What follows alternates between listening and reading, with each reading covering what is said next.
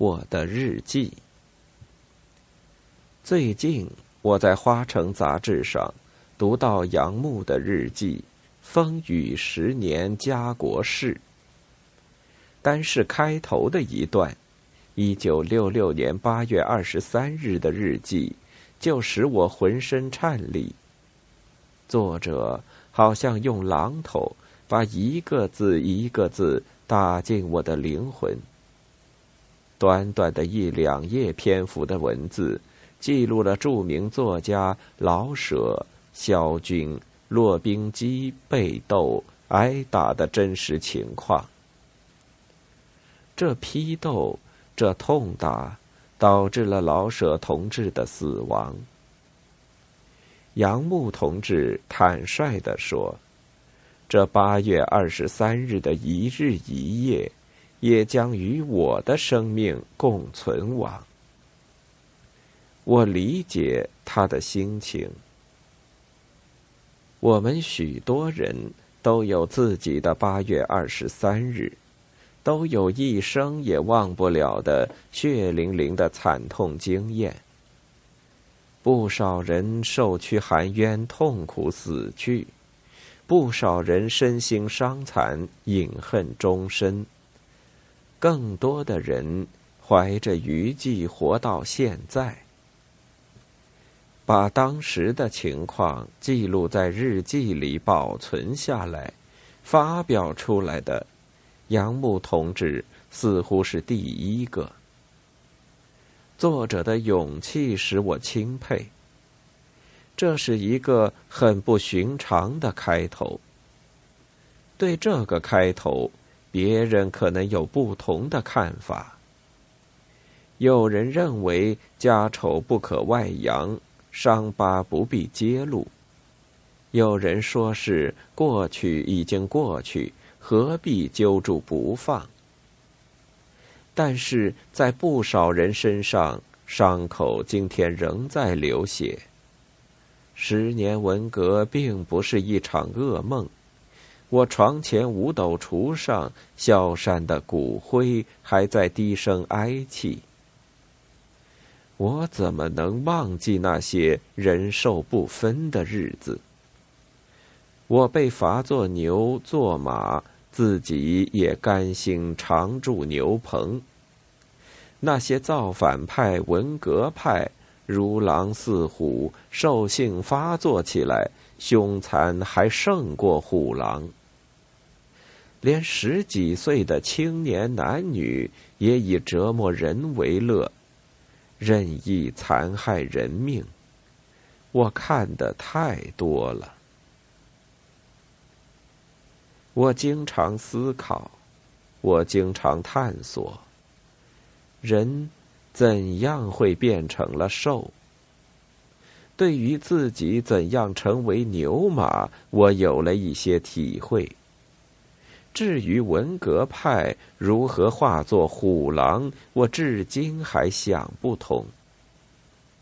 然而，问题是必须搞清楚的，否则万一将来有人发出号召进行鼓动，于是一夜之间又会出现满街虎狼，一纸勒令就使我们丧失一切。我不怪自己心有余悸，我唠唠叨叨，无非想看清人兽转化的道路，免得第二次把自己关进牛棚。只有牢牢记住自己的八月二十三日，才有可能不再出现更多的八月二十三日。为了保护自己，为了保卫后代。我看杨牧同志这个头开得好。称赞了别人以后，我回顾自己，我什么也没有留下来。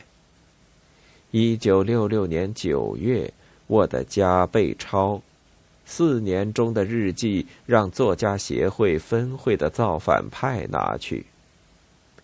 以后我停笔大半年。第二年七月，又开始写日记。那时我在作协分会的牛棚里学习，大部分时间都给叫出去劳动。劳动的项目不过是在花园里掏阴沟、拔野草，在厨房里捡菜、洗碗、开桌子。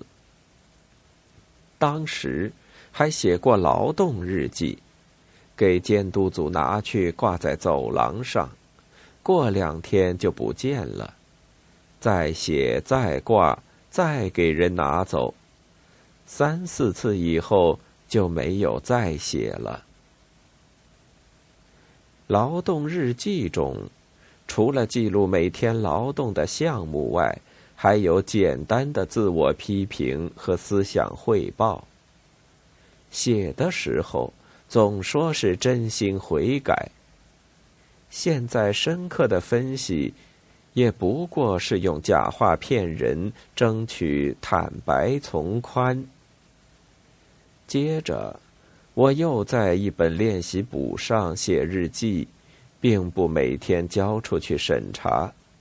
但下笔时，总觉得文革派就坐在对面，便主动的写些认罪的话讨好他们。当然，我在短短的日记里也记录了当天发生的大事。我想，几年以后自己重读他们，也可以知道改造的道路是何等艰难曲折。总之，我当时是用悲观的眼光看待自己，我并没有杨牧同志的那种想法，更谈不到什么勇气。但即便是我写的那样的日记，也不能继续下去。到这年八月底，几个参加我的专案组的复旦大学学生。勒令我搬到作协分会三楼走廊上过夜，在那里睡了两个星期。他们又把我揪到江湾复旦大学批斗，让我在学生宿舍里住了将近一个月，然后释放回家。我的日记却不知给扔到哪里去了。一九六八年，我向萧山要了一本学习手册，又开始写起日记来。我的用意不再是争取坦白从宽，我已经看透造反派的心，他们要整你，你大拍马屁也没什么用处。我只是想记录下亲身经历的一些事情。不过，为了保护自己，我继续歌功颂德。我每天在牛棚里写一段，尽管日记中并无违禁的字句，我不敢把日记带回家中。在那段时间，只要是自称造反派的男女老少，都可以闯进我的家，拿走我的信件、手稿。和别的东西，我以为把日记放在牛棚内，锁在抽屉里面比较安全。没有想到，不到两个月，造反派监督组忽然采取革命行动，搜查牛棚，勒令打开抽屉。把学习手册中的日记和检查交代、思想汇报的底稿等等全抄走了。从此，我就没有再写日记。我不斗争，不反抗，我把一切全咽在肚里，把我的八月二十三日也咽在肚里。我。深深感到内疚。八四年一月二日。